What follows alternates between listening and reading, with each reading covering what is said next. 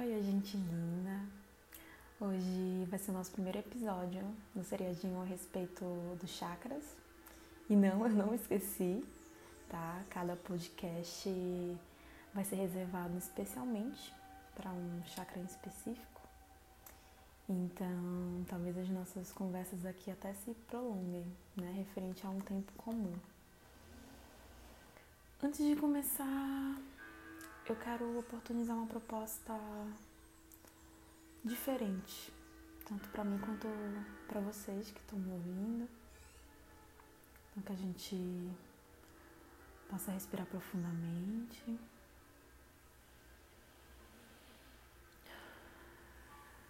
Aproveita para fechar os olhos. Mais uma vez inspirando. Soltando pela boca.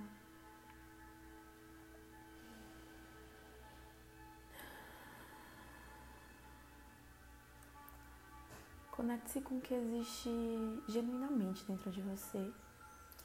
E isso inclui nossos traumas, pendências emocionais, tudo aquilo que requer uma atenção para ser dissolvido, mas por algum motivo pessoal a gente acaba fugindo, né? Talvez por medo, insegurança. Mas acolha tudo isso. Só agora. Só por hoje. Acolha o seu verdadeiro eu e isso não inclui só coisas maravilhosas, é claro. Porque, como seres humanos, a gente sabe que temos muito mais defeitos do que virtudes, né? Mas o primeiro passo mega importante é reconhecer.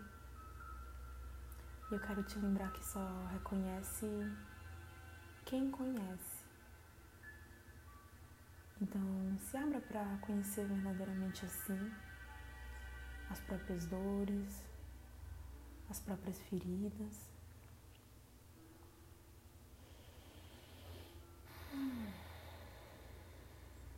Tá preparado para esse mergulho? Apesar de a gente já ter tido né, essa conversa em podcasts passados, eu quero te lembrar né, sobre uma questão básica para essa nossa conversa de agora, que os chakras eles são portais que têm ligação com sete níveis de consciência, né? E esses sete níveis de consciência vão sendo despertados durante a nossa existência, durante a nossa vida aqui na Terra. Existe uma ligação bem direta com os chakras e as glândulas endócrinas principais. Então fica mais claro pra gente, né, quando o quanto a saúde energética influencia na saúde física, fazendo essa, liga, essa ligação da localização de um chakra com é, uma glândula. Inclusive tem um podcast especialmente sobre isso, né, que vai te ajudar a compreender melhor esse nosso papo de hoje. Podcast retrasado sobre a influência da saúde energética na saúde física. E aí, só para compreender, né? só para garantir que você compreendeu, que eu também compreendi, é, a vitalidade dos chakras, ela está intimamente relacionada à saúde física, mental, emocional e espiritual, tá bom? Esse é, digamos assim, uma essência, em parte que você tem que guardar. Tá, mas e o que acontece quando a energia vital de um chakra não flui? Né? A energia necessária é, para o restante do nosso corpo, ela não consegue ir para a glândula correspondente. Né? E isso vai causando desequilíbrio orgânico, ou seja, vai gerando adoecimento físico.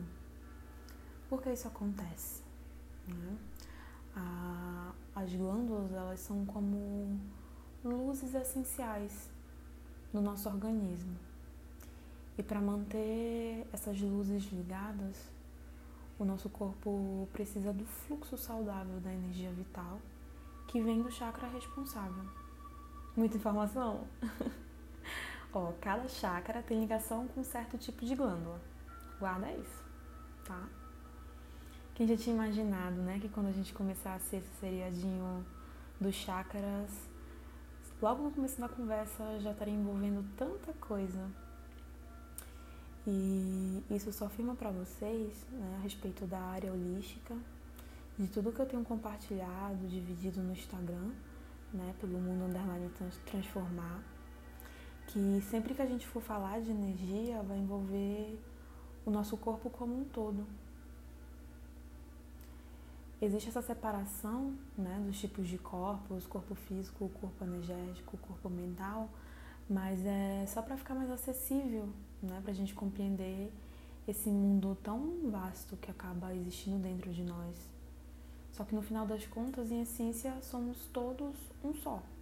Né? Então, o meu, meu corpo energético tem influência no meu corpo físico, o meu corpo mental tem influência também nesses outros corpos. Então, é muito daquilo de que a gente tem conversado, tem dialogado em outros podcasts, né, em, em outros episódios, a respeito da unidade, né, unidade, da influência da, de energias individuais em coletivas e vice-versa.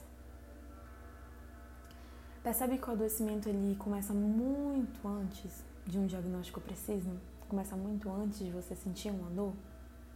Né? E agora que a gente já relembrou né, essas coisinhas básicas dos chakras, vamos adiante, tá bom? É, cada chakra ele tem um nome em sânscrito que tem o seu significado e isso transmite o seu propósito, né? Um bija mantra, uma nota musical e um elemento. Por quê? Porque todo chakra tem uma vibração, que é a sua energia. Lembra que a gente já teve essa conversa sobre energia individual, energia coletiva, sobre tudo que tem existência, tem sim, né? O seu próprio campo energético? Pois é. E, e aí hoje a gente vai voltar a nossa atenção para compreender mais a respeito do chakra coronário, que é o sétimo chakra. O significado da origem do nome dele né, da linguagem mãe é Lótus das Mil Pétalas. Ele fica localizado no topo da nossa cabeça, né, tendo influência física na parte superior do cérebro, que é onde está localizado a glândula pineal e a epífise. E tem uma ligação com o hormônio serotonina, tá? quero te lembrar aqui, né, abrir um parênteses, que a serotonina é considerada um dos hormônios da felicidade. E para ser mais objetivo ainda, o desregulamento desse hormônio pode gerar transtornos de humor, tipo a nossa famosa ansiedade e a depressão. Eu sei que eu sei que entre um podcast e outro está tendo um intervalo bem considerado de tempo, né? que isso talvez às vezes acabe divagando uma linha de pensamento ou algo do tipo para quem está me escutando do outro lado. Mas está percebendo o quanto de coisa que está sendo integrada aqui? E a gente está na metade da conversa, né? Eu sempre tomo muito cuidado para falar de modo diretamente, né, integralmente holístico, de modo inteiro. Não adianta eu vir aqui falando só de energia, não fazer as conexões né, dessa unidade do nosso corpo e não fazer, não dar o melhor de mim para compreensão de algo de algo que eu gosto de estudar, de algo que faz parte da minha trilha. Então, assim, os roteiros dos podcasts, eles sempre vão sendo feitos, né, é com bastante cuidado, com bastante carinho, bastante zelo.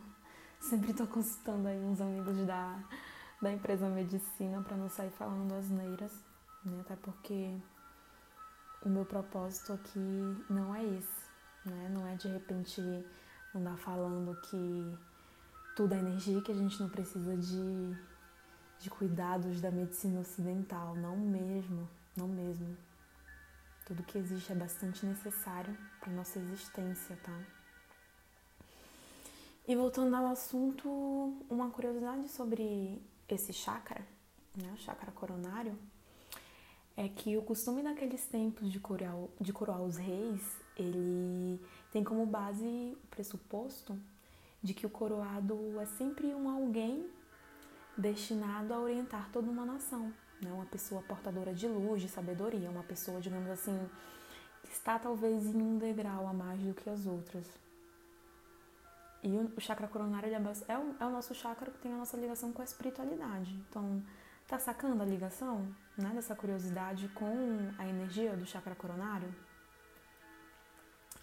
Tá, mas, tá, Mari, mas aí, como é que eu cuido dele? O que que causa desequilíbrio? O que que eu posso fazer pra, pra me manter bem, né, com o equilíbrio energético desse chakra? O que pode gerar desequilíbrio é justamente a alienação a respeito do próprio propósito, né? A incredulidade, a não aceitação, que tem bastante relação com a fé, com a nossa resignação e resiliência, né? Muitas vezes a gente diz, principalmente aqui no Brasil, né, grande parte das pessoas são religiosas, catolicismo, ou enfim, independente da religião que a pessoa segue, é, em grande parte, todos nós estamos sempre falando acreditar em algo. Mas no momento da primeira aprovação, a gente logo desanda na nossa confiança da nossa própria trilha. Né? Eu falo isso por experiência mesmo. Que já ouviu o meu primeiro podcast, leu a respeito né, dos meus depoimentos da depressão de 2017. Sabe que foi o modo como eu tive, né, digamos assim, esse, redire esse redirecionamento para o meu próprio caminho. Então, existe muito essa desconexão com o que a gente diz ser, com o que a gente quer ser, com o que a gente é de fato, né? Será que a gente tem mesmo fé? Né? Será que a gente tem mesmo essa confiança? Ou seja, né? essa desconexão que a gente vai firmando durante o nosso crescimento com o nosso eu interior. Né? Você lembra o que você sonhava ser quando tinha 7, 8, 10 anos? Eu vou te contar um segredo que dizem que quando a gente é pequeno, a gente tem muito mais liberdade para sonhar com genuidade, com essência verdadeira. Daí a gente vai crescendo, conhecendo as crenças limitantes, e isso afasta a gente da conexão necessária com o nosso verdadeiro eu. Às vezes a gente vai crescendo e os nossos pais têm em mente o que é bom e o que é ruim pra gente. E não que eles façam por mal, porque de fato os nossos pais sempre dão o melhor que podem dar pra gente quando tem algo para dar, né? E, e isso vai colocando limites muito grandes né, na nossa conexão verdadeira. Eu não sei vocês, mas eu lembro que quando eu era pequena eu sonhava em ser escritora. eu já cheguei até a fazer uma obra à mão que foi pro lixo por algum motivo, não lembro qual, não lembro quando, né? Mas viemos e convenhamos que para uma criança querer ser escritora não é algo tão. Né? É, eu sempre tive muito essa ligação com a escrita, né? não é à toa que as pessoas que eu amo sempre têm alguma carta, algum recado meu guardado, concretizado, né? escrito, algo escrito à mão, eu acho isso muito bonito.